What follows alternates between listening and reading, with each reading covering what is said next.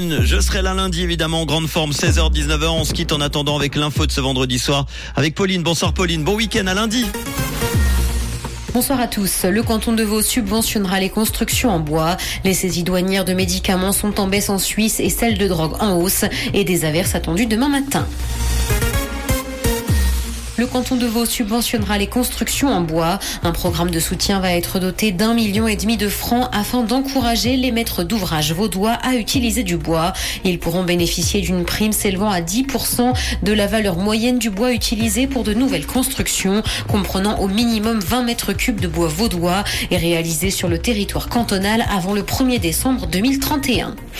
Les saisies douanières de médicaments sont en baisse en Suisse et celles de drogue en hausse. C'est ce que montre le rapport annuel de l'Office fédéral de la douane et de la sécurité des frontières.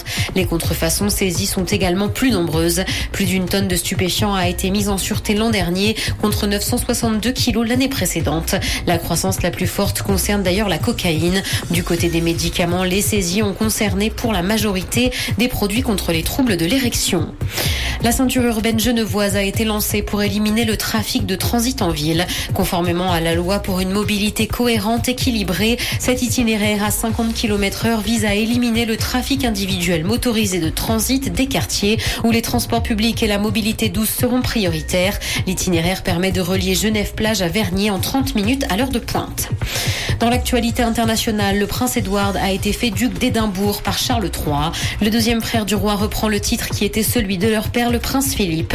Le prince Édouard est 13e dans l'ordre de succession au trône britannique et est le plus jeune enfant de la reine Elisabeth II. À plusieurs reprises, alors qu'il était encore en vie, le prince Philippe avait émis le souhait que ce soit son plus jeune fils qui hérite de ce titre à sa mort. C'est donc désormais chose faite. Google va ressusciter une vieille fonctionnalité sur Android. Il s'agit des lettres de notification. Une fonctionnalité d'Android 14 pourrait les remettre au goût du jour. Le signal lumineux sera envoyé par l'écran ou le flash de l'appareil photo. La firme continue également de travailler sur la prise en charge de la communication par satellite. Aucune annonce n'a pour le moment été faite par Google. Plus d'informations devraient être dévoilées dans deux mois. Justice, Patrick Poivre d'Arvor est à nouveau interrogé par les enquêteurs. L'ancien présentateur télé français avait déjà été auditionné au mois de juillet pour des affaires de viol et d'agression sexuelle. Cependant, d'autres témoignages ont incité les autorités à l'entendre à nouveau cette semaine.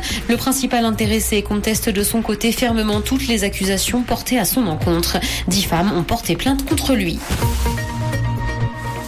Le ciel sera couvert demain matin et de la pluie est attendue. Côté température, le mercure affichera 2 degrés à Lausanne et Carouge ainsi que 4 à Gland et Épalinges. Bonne soirée à tous sur Rouge. C'était la météo, c'est Rouge.